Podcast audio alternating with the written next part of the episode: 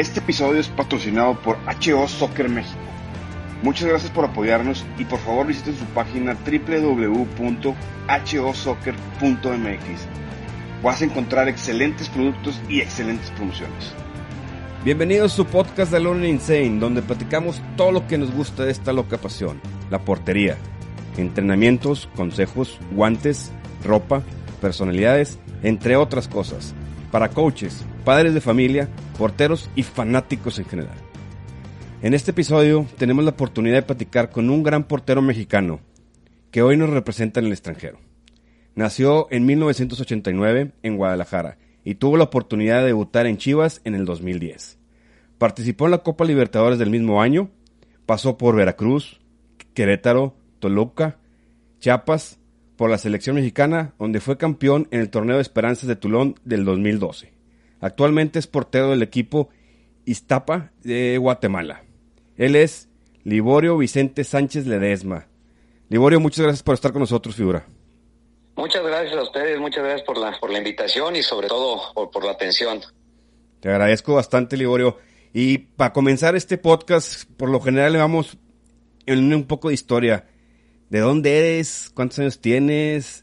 Eh, platícanos un poquito de tu niñez. ¿Cómo fue la niñez de Liborio? Liborio Sánchez eh, nació en, en, Guadalajara, Jalisco, como tú lo, lo, dijiste ya en 1989. Tengo 30 años exactamente.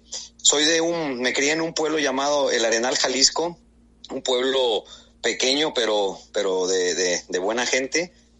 Y pues mi historia comenzó, eh, yo jugaba fútbol en la, en la secundaria, ¿no? Entonces un grupo de compañeros y, amigos se juntaron para ir a sacar pruebas a, a, las chivas. Yo normalmente pues trabajaba en, en, varias cosas, ¿no? Me tocó vender pan, me tocó trabajar en una granja con animales. Eh, vengo de una familia de, que está conformada por, por mi padre, mi, mi madre y dos hermanos, un hermano mayor y, y una hermana más pequeña. Entonces fue una familia muy unida, una familia llena de valores y sobre todo de mucho amor, de mucho mucho apoyo entre nosotros. Cuando decidimos ir a hacer las pruebas a Chivas, eh, mi padre eh, nunca se imaginó que uno de sus hijos iba a llegar a, a, jugar fútbol profesional y sobre todo en un equipo tan grande como, como es el Guadalajara, ¿no? Cuando llegamos, pues se me da la oportunidad, me dan la oportunidad de, de pertenecer a las fuerzas básicas y ahí es donde comienza esta historia porque en cierta parte hubo muchos sacrificios, yo tuve que salirme de mi casa a los 13 años. Siguió eh, agradecido con, con, el Club Guadalajara porque ellos me, me siguieron dando escuela, me dieron casa club y pues la oportunidad de pertenecer a las fuerzas básicas, ahí es donde comienza la historia porque hubo sacrificios, pero sabía que valía la pena, sabía que, que con trabajo iba a lograr grandes cosas. Oye, Liborio, y platícame, ¿siempre portero? o de, chavo a los 10 años jugabas de defensa y así? ¿Cómo, ¿Cómo era tu vida? ¿Cuándo decidiste ser portero? Fíjate que siempre fui portero porque cuando estaba más chavo, eh, allá en mi pueblo me conocen como el gato gordo. Yo fui un, un, chavo gordito siempre, toda mi vida, desde que nací gordito, gordito. Entonces, pues ya sabes que en las cascaritas, en el barrio, el gordito a la portería, el más malo a la portería. Yo quería ser como el, el goleador, el que metiera los goles, el que festejara. Pero mi padre y mi hermano eran, ponte de portero, yo quiero ser delantero, ponte de portero, tú eres buen portero. Y ellos empezaron como desde allá a motivarme, aunque yo sabía que me ponían de portero porque era gordito. Entonces, siempre fui portero, siempre me, me, gustó hasta que le empecé a dar el amor y, y, y, y me empecé a enamorar de esta posición. Oye, Liborio, ¿y cómo fue? Pues, por lo general, eh, los chavos estamos gorditos de niños y después te das como un estirón y en flacas y las habilidades a veces o se te entruncan o sales más habilidoso. ¿Cuándo fue cuando tú dijiste estás jugando en la prepa que a los, a los 13 años te vas a, a, a las Chivas? ¿Cuándo fue cuando un, te vieron y dijeron, este güey trae para Chivas? Fue cuando yo me, me pruebo, había muchísimos chavos, entonces eh, yo creo que no tenía habilidades para, para ser portero, no tenía como esa agilidad para lanzarme, para agarrar una pelota, pero lo que me ayudó bastante fue el coraje, ¿no? El coraje y la personalidad. Eh, me gustaba mucho ser el típico chavo que está entrenando un equipo y se queda a ver, le gusta aprender viendo, eh, me gustaba que me corrigieran, me gustaba repetirlo una y dos y tres veces hasta que me saliera bien. O sea, siempre fui o siempre he sido una persona que le gusta, le gustan los retos, pero sobre todo le gusta trabajar, que es lo principal. Ah, buenísimo, buenísimo. ¿Y qué te motivó a ser portero? Aparte de, pues, tu papá y tu hermano te ponían la portería, pero ¿en qué momento fue soy portero y tomaste la decisión de que soy portero y voy con todas las canicas a ser portero? Eh, la, la, primera vez que, que, yo decido ser portero, estaba sentado viendo un partido eh, Cruz Azul León, una final, y vi a Ángel Comiso. Ah, cuando le da Desde ahí yo dije, me gusta esa posición. Cuando le da el codazo. cuando tiró la patada, como dicen.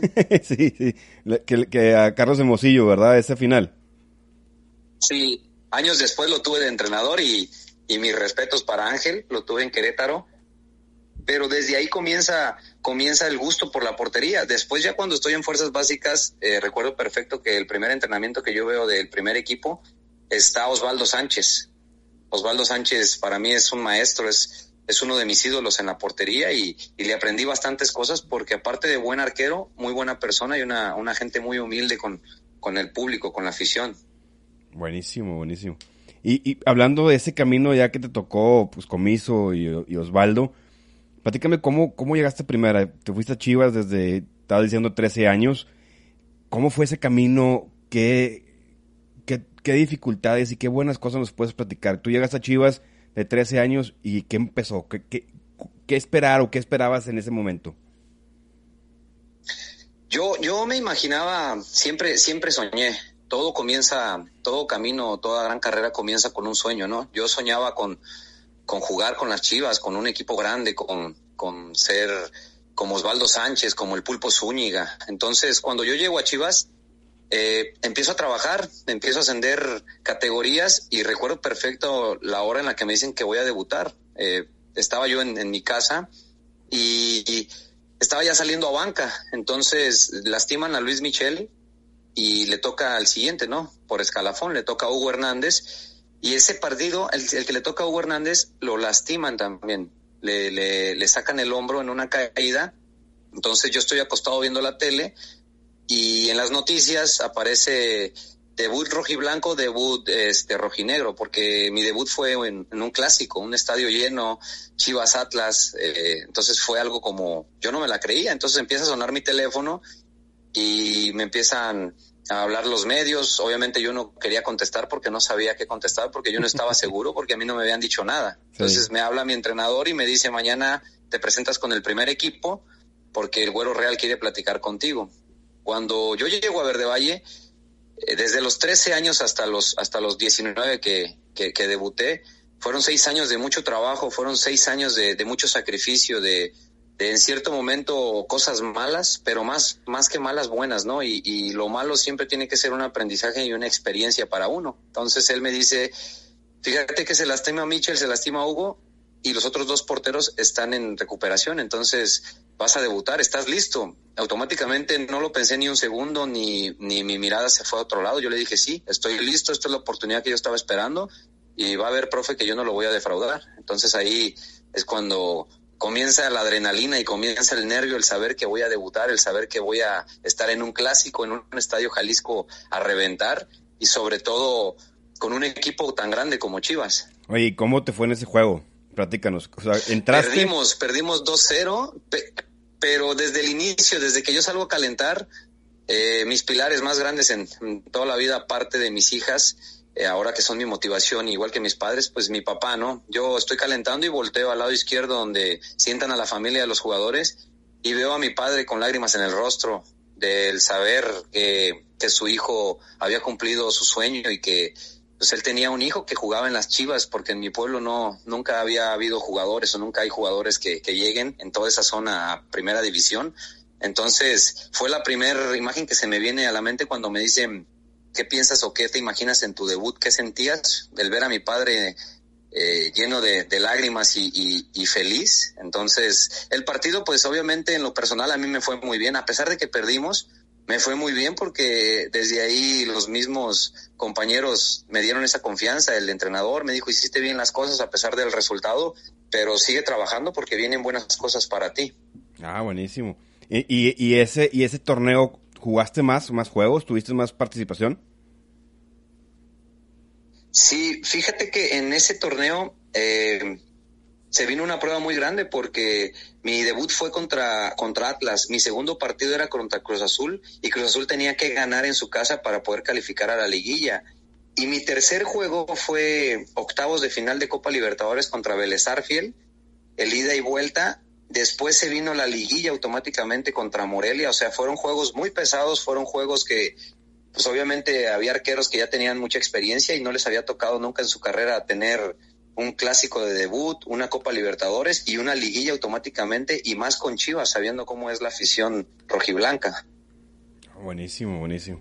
Y platícame en este camino, eh, llegaste a los 13 años a Chivas, me imagino que llegaste a la casa club o, o así algo muy institucional, no vivías con tu familia, me, me comentas, te saliste de tu casa. ¿Cómo fue esa historia de llegar y a ver dónde vivo, a ver qué como, a ver quién me atiende o a ver cómo, cómo, cómo sobrevivo. Platícame un poquito esa historia. Fue, fue algo nuevo para mí porque, pues imagínate, un, un muchacho que andaba de guaraches atendiendo vacas, caballos y cambiarse a la ciudad, cambiar completamente su, su forma de vida, pero sobre todo el ver el sacrificio de mis padres, ¿no? Yo vengo de una familia muy, muy humilde que, eh, mi papá trabaja bastante para, trabajó bastante para nosotros en ese tiempo y, y el ver que había muchas, faltaban muchas cosas en mi casa y a veces por dármelo a mí ellos se quedaban sin nada. Fue como una base de mi motivación, ¿no? El decir, yo quiero que mis papás estén bien, que no les falte nada, porque tengo que hacer yo bien las cosas para que eso pase. Llego a casa club y ahí me explican todo. Me dicen, tú vas a vivir en este cuarto con otros dos compañeros, tú vas a estudiar, eh, saqué mis papeles, me dijeron, tú vas a seguir estudiando porque aquí lo principal es el estudio y la formación de la persona, después el fútbol. Entonces seguí estudiando, terminé la secundaria, terminé la preparatoria y mi carrera, licenciado en comercio internacional. Este me toca eh, pasarla duro porque a los 13 años separarte de tus hermanos, de tus padres, es muy difícil. El, el momento que yo llego, a los dos meses me toca viajar a Brasil, me mandan a Brasil y pues obviamente yo no llevaba dinero, no llevaba, pues llevaba un par de zapatos y dos, dos pares de guantes y, y, fue, en esa situación fue algo difícil porque no tenía, pues no tenía muchas cosas, no tenía dinero, no tenía herramientas para mi trabajo, pero pues tenía muchas ganas, muchas ganas, tenía mucha motivación y sobre todo tenía un sueño que, que yo estaba luchando por cumplirlo. Cuando viajo a Brasil, eh, eh, fue algo nuevo, ¿no? La primera vez, lo, a lo máximo que yo había ido de, lo que había viajado era de Arenal a Guadalajara y era un ida y vuelta y ahora saber que estaba en otro país fue una, una experiencia muy bonita, pero eh, creo que todo el sacrificio que, que, que, hicieron mis padres, el sacrificio que hice yo, estaba valiendo la pena y es cuando empieza a entrar el amor, el decir quiero vivir de esto, me gusta esto y tengo que luchar para mantenerlo. Oye, Liborio, ¿y ese torneo de qué era el de Brasil? Fue un torneo, se, se llamaba Promisao, un torneo de los más importantes de Brasil, donde había equipos como Botafogo, Sao Paulo, este, todo ese tipo de equipos invitaron a las Chivas y me mandan con una categoría más grande. Esa categoría venía de ser campeona del mundo y te estoy hablando que estaba Sergio Arias, era el portero titular, yo iba de suplente, estaba Carlos Vela, que ahorita está o que estuvo en el Arsenal, que estuvo en muchos equipos, estaba el Negro Esparza, todos ellos venían de ser campeones del mundo y por eso invitaron a, a México, a, bueno, a, a, un representante de México como eran las Chivas, a ese torneo. Entonces me llevan a mí y pues imagínate la emoción de ir con, con jugadores que ya habían sido campeones del mundo, que ya habían ganado algo, que ya estaban entrenando con primera división y estar en otro país, enfrentarme con, con jugadores que ahora te puedo decir que ya están jugando en Europa, fue algo, algo motivante y algo del decir, o sea, me están entrando más ganas y más ganas y más ganas de, de lograr algo, de seguir trabajando para poder ser yo como ellos. O sea, Liborio, tú ibas llegando a la casa club y luego, luego te mandaron a Brasil. Fuego, vámonos. De volada. Sí, a los dos meses eh, me presenté con el equipo que me mandaron, que era cuarta división, empecé a entrenar con los porteros y mis entrenadores, que era Tomás Toski y Jorge López, eh, ellos eran duros, eran duros, pero en ese momento yo sabía que ellos lo hacían porque yo quería, porque querían que yo aprendiera. Entonces, eh, yo estoy muy agradecido con Jorge y con Toski porque ellos me enseñaron bastantes cosas y ellos me hicieron lo que, lo que yo soy futbolísticamente hablando, ¿no? Las, las, las bases del, del ser portero. Entonces, cuando yo llego, pues imagínate, dos meses después a Brasil, fue algo nuevo. Yo hablé con mi papá y con mi mamá y les dije, papá, voy a Brasil, este, voy a un torneo y, pues con, con, motivación, ¿no? Y, y la primera respuesta de mi padre es, no te preocupes, hijo, vamos a ver de dónde sacamos dinero para que lleves, aunque sea algo, para que te compres un recuerdo y, te acuerdes de, de tu Brasil. Híjole, buenísimo, buenísimo. Ahora convertimos un poquito la, la plática, Liborio, a, tu, a lo que significa ser profesional. Platícanos cómo es la vida de un portero profesional. La vida de un portero profesional, ya cuando estás tú jugando, es, es, es diferente, ¿no? Cambia bastante, aunque tiene que ser más cuidadosa. Uno, yo en lo personal me gusta ser una persona muy humilde, jamás he perdido el piso, ¿no? Mis pies siempre están bien puestos en la tierra por los valores y sobre todo porque Liborio Sánchez se debe a la gente, a las personas que pagan un boleto para irme a ver al estadio, a las personas que prenden la televisión para ver un partido, ¿no? Si no fuera por ellos, yo no fuera Liborio Sánchez, yo no estuviera jugando fuera de México, yo no hubiera jugado en la selección. Entonces, es un poco más difícil porque uno es ejemplo de todos los jóvenes, ¿no? De todas las personas y de todos los pequeños que van subiendo.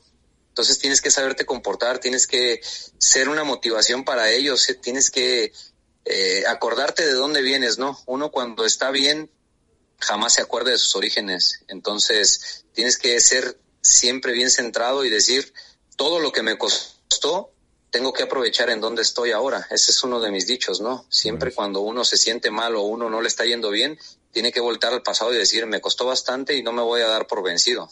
Buenísimo. Y, y dime, uno de los principales obstáculos o problemas que tienes o que tuviste como, como jugador profesional, como portero profesional. Fueron, fueron muchos, pero te puedo hablar que son, son más, este, son más de trabajo en la cancha, ¿no? Obviamente, el, el los errores que uno cometió en, partidos, siempre me gustaba trabajar o me gusta trabajar para corregirlos, aunque soy humano, yo tengo un dicho, el, el, único que no se equivoca es el que no juega, ¿no? Entonces, eh, lo principal es errores o, o, desatenciones fue por, por estar pensando en otras cosas o por por estar adelantado a las jugadas, pero eh, gracias a Dios he tenido siempre mis pilares, mi padre y mi madre que están ahí a mi lado y han sabido sobrellevar mi persona porque es, es algo difícil el debutar en un equipo tan grande a los 19 años y que no pierdas piso, ¿no? Gracias a ellos sigo siendo la misma persona, sigo siendo humilde, sigo siendo el mismo que salió de ese pueblo a los, a los 13 años y que no se olvida de sus raíces. No, te felicito, te felicito y, y tanto es así que, que a una persona como yo que soy cero conocido en el mundo del deporte haya recibido mi llamada. Te, te agradezco y te lo digo por todas las personas que nos siguen buscando encontrar una historia como la tuya.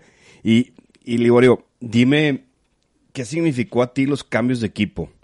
¿Qué ha significado a ti de Chivas irte a, los demás equipos? ¿Qué, ¿Qué, significan para ti todos los cambios que has tenido? Eh, se, se, significaba era, significaba era era una motivación, ¿sabes? Porque cuando yo estaba en Chivas había muchas propuestas de equipos, eso significaba que estaba haciendo que estaba haciendo bien las cosas, que estaba trabajando bien y que estaban viendo mi trabajo, entonces eh, el que los equipos me estuvieran pidiendo o el emigrar a otro equipo como Veracruz, como Querétaro, como Toluca, conocer gente diferente, compañeros nuevos, fueron experiencias o siguen siendo experiencias muy bonitas porque eh, conoces otra ciudad, conoces conoces otra gente, conoces otro ambiente, otro clima, eh, el, el, la afición, que es lo más importante para mí de un equipo, la afición y, el compañerismo. Entonces, son cosas que uno se le van grabando, son cosas que a veces se te hace un vicio, ¿no? Yo ya, gracias a Dios, ya llevo más de, de 10 equipos en mi carrera y, y me gusta conocer otros, otros ambientes. Eh, ya estuve jugando en Colombia, ahora estoy en Guatemala. Eh, me gustaría jugar en más países, me gustaría tener muchos equipos, pero realmente lo que uno piensa siempre es regresar a donde salí o regresar al equipo donde me ha dado más o me he sentido mejor. Ese sería como el decir, hasta aquí quiero parar y ya me quiero terminar, pero por el momento todavía no. No, buenísimo, todavía, todavía hay carrera, todavía hay carrera, figura. Y dime, ¿cuál ha sido el, el mayor reto de tu carrera? El mejor reto de mi carrera. El mayor, yo el creo mayor. que ha habido varios, pero el principal el principal fue el jugar un, preolímpico, ¿no? Un pase a unas Olimpiadas, que gracias a Dios las ganamos y, se llevó el oro México. Eh, me tocó jugar todas las competencias, como tú lo, lo comentaste, eh, Tulum, Francia, me tocó preolímpico, me tocó jugar premundial, me tocó también una Copa América con una selección, la selección mayor en Argentina. El principal para mí ha sido el, el estar en Estados Unidos y el enfrentarte a tres equipos que si sabías que si perdías un partido de los tres quedabas fuera de unas Olimpiadas y que todo un país te estaba apoyando y que todo un país estaba atrás de ti, ha sido como un reto que me gustan los retos y que yo tenía que cumplirlo y tenía que salir favorable a él y gracias a Dios así fue. Oh, buenísimo, buenísimo. Y a ver, platícame una historia, eh, una historia padre de, de, tu vida en Chivas. Si tú, tú, te recuerdas y estás platicando con tus amigos en el cafecito o con la cervecita, ¿qué buena historia me puedes contar cuando estabas en Chivas? Ah, recuerdo una muy buena. eh, hubo, no todo fue miel sobre, sobre ovejas, no, eh, hubo una muy buena porque recuerdo que no me gustaba la escuela, no me gustaba, pero tenía que estudiar porque quería jugar fútbol. O sea, era como que quieres jugar, quieres ser titular, tienes que ir a la escuela y tienes que sacar buenas calificaciones. Entonces, sí. poco a poco me fui metiendo más a la escuela, pero antes que eso, este, quedamos algunos compañeros, incluyendo a Carlos Vela, en un cuarto viendo películas. No quisimos ir a la escuela.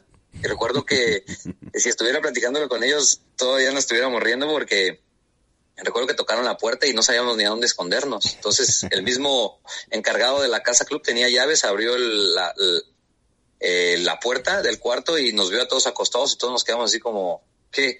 Órale, puedes a la escuela, nos grita y, y está bien, está bien. Nos cambiamos, nos fuimos justamente nosotros jugábamos un partido contra Atlas, un clásico en segunda división, ahí en Verde Valle. Entonces nos fuimos a la escuela, terminaron las clases y teníamos que regresar a casa club porque teníamos el partido por la tarde.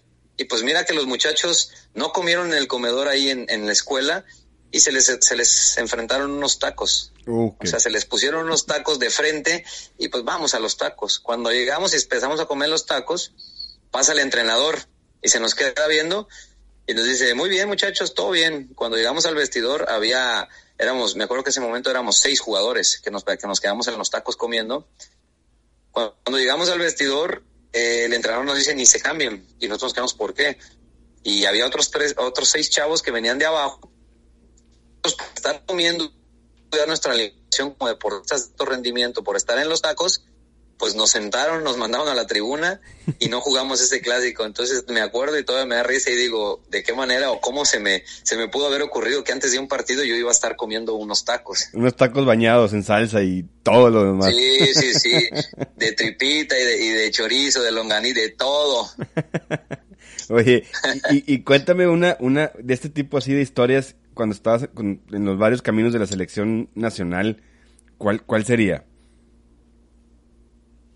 Recuerdo una bastante, este, no, nos tocaba, nos mandaron a, no, bueno, nos invitaron a un torneo en Italia. Entonces, estábamos nosotros con la, con la selección mexicana y nos dieron tarde libre y pues unos se fueron a Milán, otros se fueron a, a, a ver pues todas las cosas bonitas que tiene Italia. Nosotros nos fuimos a, a Venecia. Entonces nos fuimos, recuerdo perfecto, Miguel Ponce, iba yo, iba Javier Aquino y si no mal recuerdo iba Héctor Herrera. Entonces, recuerdo que nosotros pues íbamos de turistas, bien a gusto, jajaja, ja, ja, y no conocíamos nada y nos perdimos, nos perdimos ahí en, en la plaza que se llama San Marino, perdidos nosotros. Salía el tren para regresar al hotel donde estábamos y nosotros no sabíamos, todavía no salíamos, ya no veíamos gente, ya no veíamos turistas, ya no, ya no nos acordábamos de dónde habíamos salido, cuál era la estación, cómo, o sea, perdimos todo y pues en ese momento no había la tecnología de mandar un WhatsApp o, o, o hay que voy a hablar, hay que hablar por teléfono, perdidos, perdidos. Entonces lo único que hicimos es acercarse a un policía y oye, somos jugadores, nos si no hubiera sido por ese policía que Dios nos puso en el camino, no sé dónde anduviera ahorita porque si era, estaba algo retirado y nosotros perdidos y, y en ese momento teníamos 20 años. 20 años entonces perdidos en una ciudad que parecía un laberinto para nosotros en ese momento, pero es de, de mucha risa, créanlo. no, claro, pues cómo no, perdido sin saber qué onda, está cañón. Oye, y dime, ¿una historia en Guatemala? ¿Una historia que, que, que, que tengas que, que, que, sea igual como estas que están buenísimas?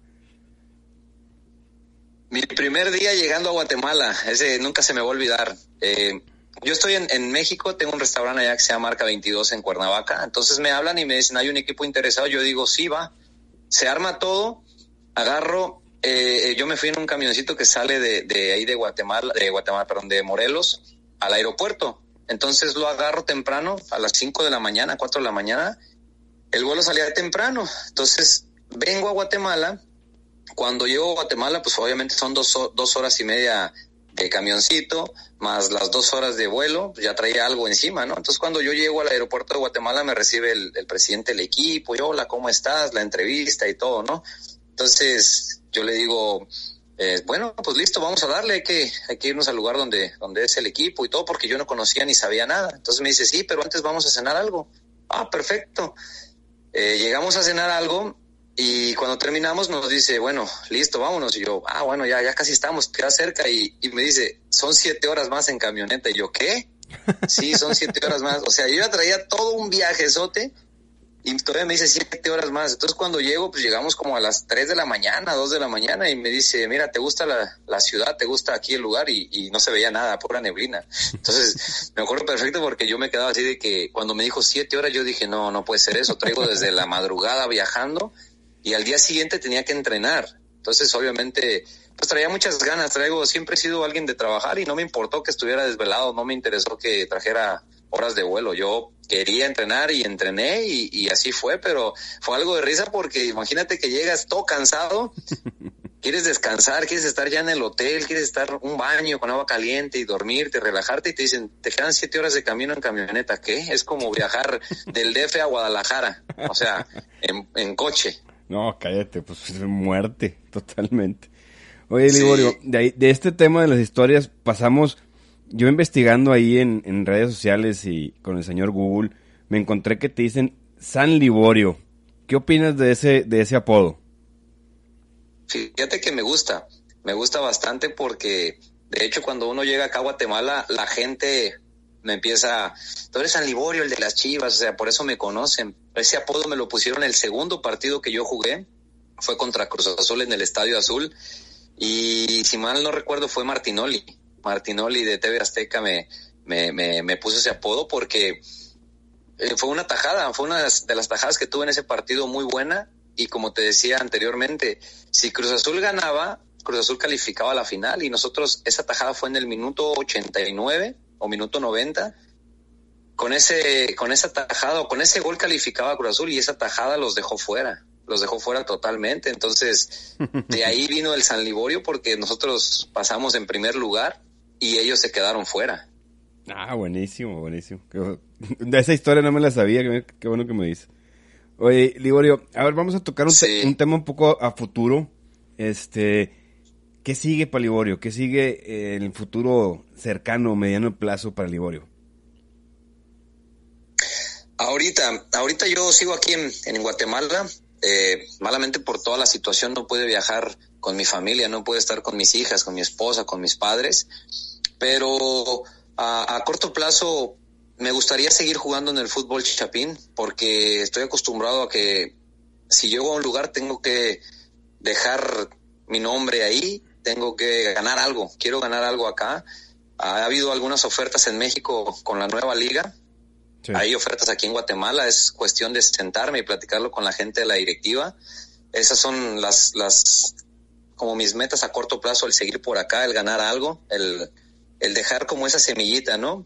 Y pues ya más adelante, que yo creo que en unos 10 años más, si Dios quiere y me presta vida, eh, sería eh, comenzar a prepararme, ¿no? En ese transcurso para entrenar. Me gustaría entrenar, ser entrenador o entrenar porteros, porque es muy difícil retirarte y, alejarte completamente de, de, una cancha o de una portería, ¿no? No es tan fácil y pues a mí me gustaría toda mi vida estar cerca de, de esto tan bonito que es el fútbol.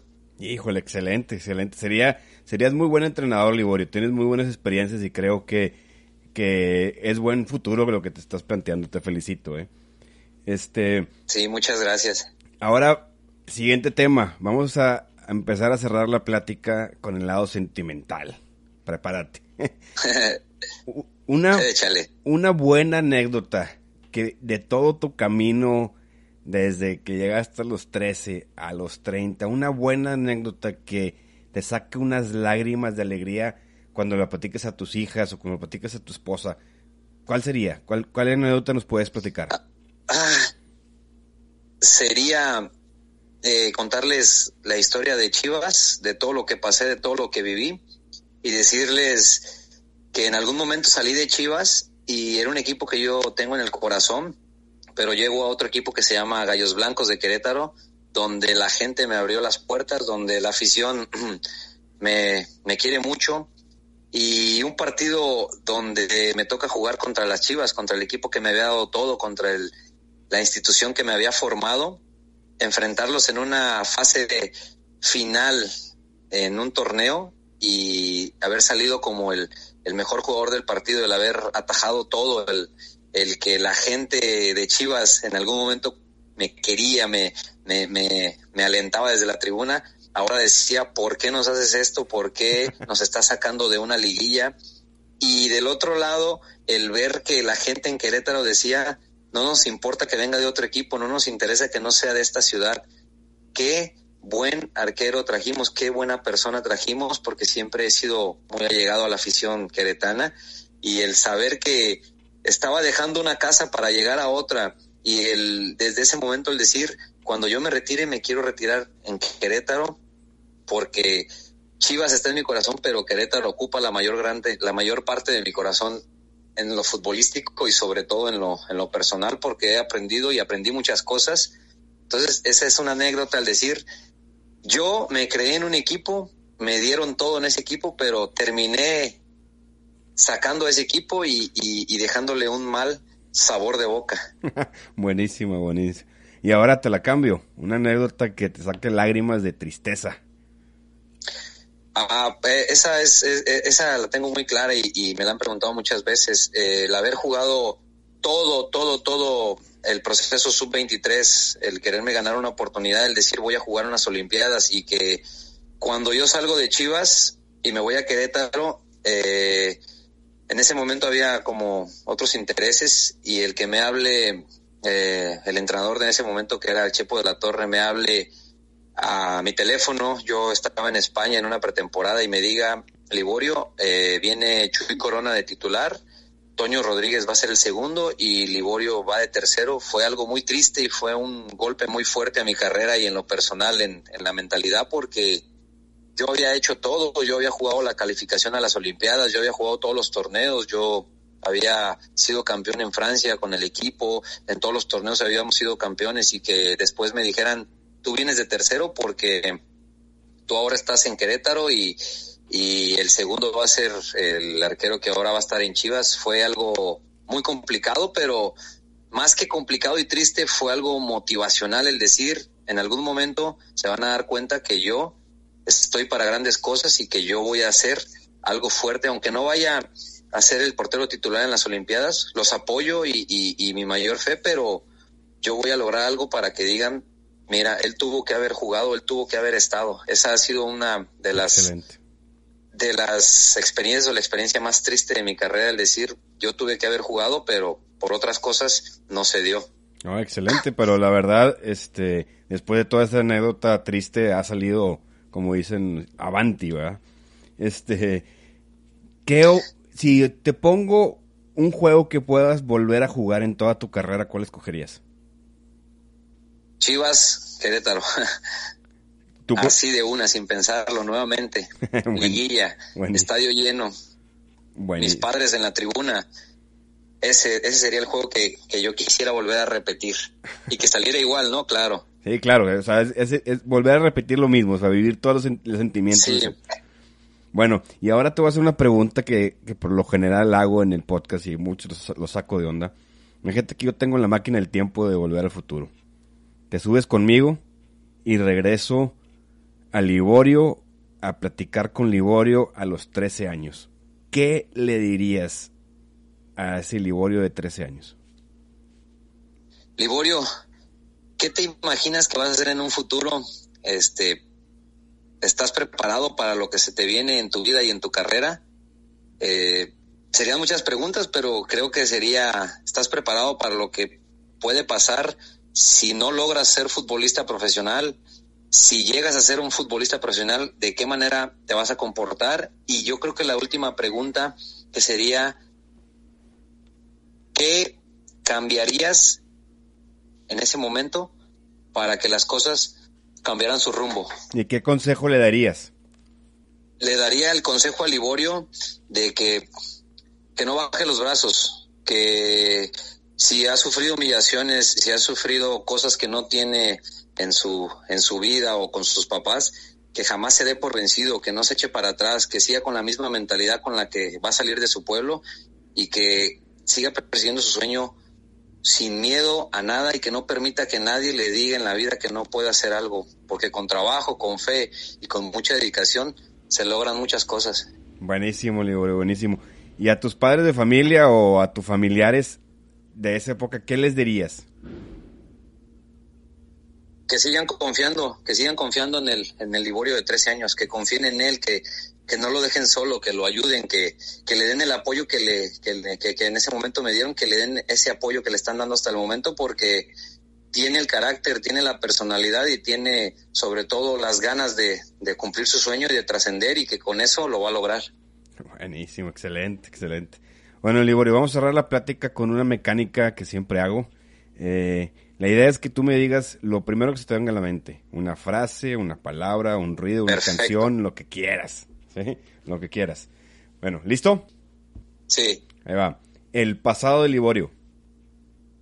Eh, más, más alegre que triste. Más fuerte que, que, que, que decadencia. El presente de Liborio.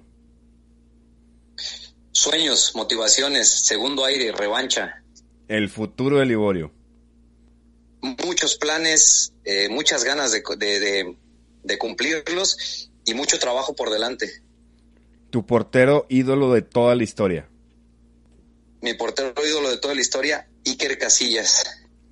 ¿Y el portero preferido de la actualidad? Jesús Corona. Eh, el corte de guantes que más te gusta, la palma, ¿cómo, ¿cómo te gusta que sea la palma? Doble palma y con varilla. Ah, ¿juegas con varilla? Claro. Ah, mira, no sabía.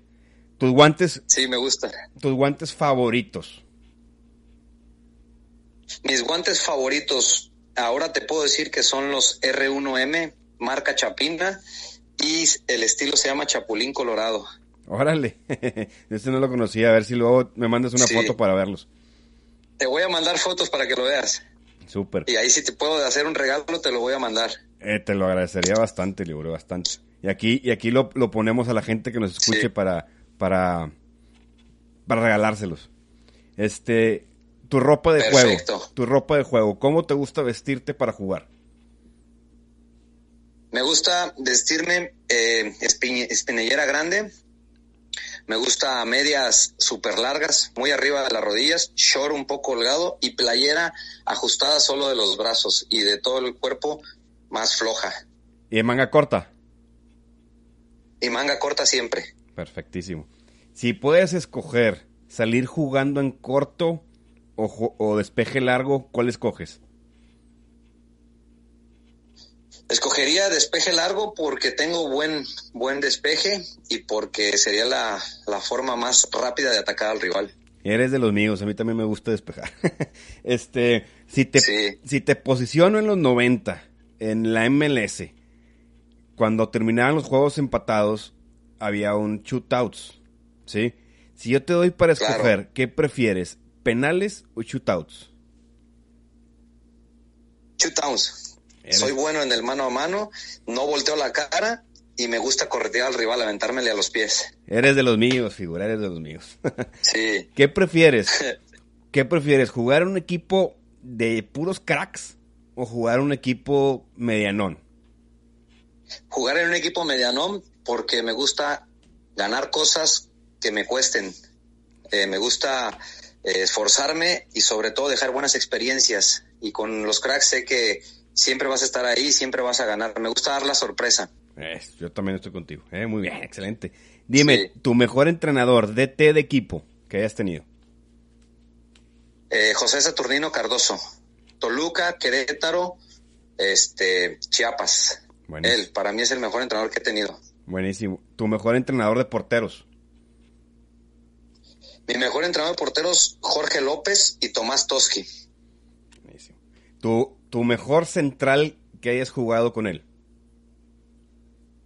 Eh, el Tiburón Sánchez. Ah, muy bueno. En Veracruz. Buenísimo.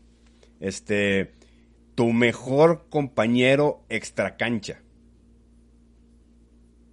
Mi, mi mejor compañero extracancha, eh, yo creo que mi padre. Y, y, en la cancha tengo dos, el Jagger Martínez, de mis mejores amigos, y uno aquí en Guatemala, eh, Luis González el Gallo. Excelente.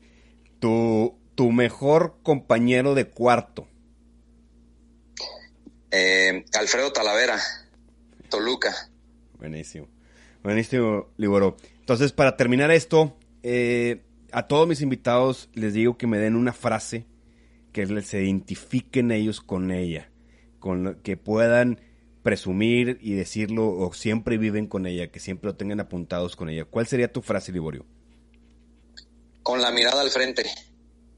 Oh, excelente. Siempre. Excelente, excelente. Bueno, Liborio, eh, de parte de esta comunidad de porteros de Luna Insane en este podcast, te quiero dar las gracias. Es una historia llena de éxitos, de superación personal, de, de, enseñarnos cómo crecer como personas y cómo luchar por nuestras cosas. Te felicito, te doy las gracias por darme la oportunidad de entrevistarte, es un honor para mí y espero que la hayas pasado de lo mejor. No, muchísimas gracias a, ti y, y, pues a toda la banda que, que lo va a escuchar, ¿no? Eh, muchas gracias a todos, eh, que Dios los bendiga bastante, pero sobre todo que recuerden, ¿no? Que, que los sueños se cumplen a base de trabajo y que, que no permitan que nadie les diga que no pueden, que tienen que luchar, tienen que trabajar y que la oportunidad cuando les llegue la tienen que aprovechar. Excelente, Liborio. No me vayas a colgar, voy a despedir el podcast este, para ahorita cerrar platicando tú y yo. Perfecto, hermano. Bueno, figuras, este fue la plática con Liborio Sánchez. Excelente persona, excelente arquero, excelentes historias de superación personal y, y, de lucha sobre un sueño. Él nos deja muy claros, hay que trabajar por el sueño, hay que trabajar por lo que nos gusta. No cualquier cosa viene, viene fácil. Entonces, no olviden seguirnos en nuestras redes sociales como Alone in Insane Podcast. Recuérdenlo, todos los jueves tienen un nuevo episodio y vamos a seguir contagiando esta loca pasión. Saludos.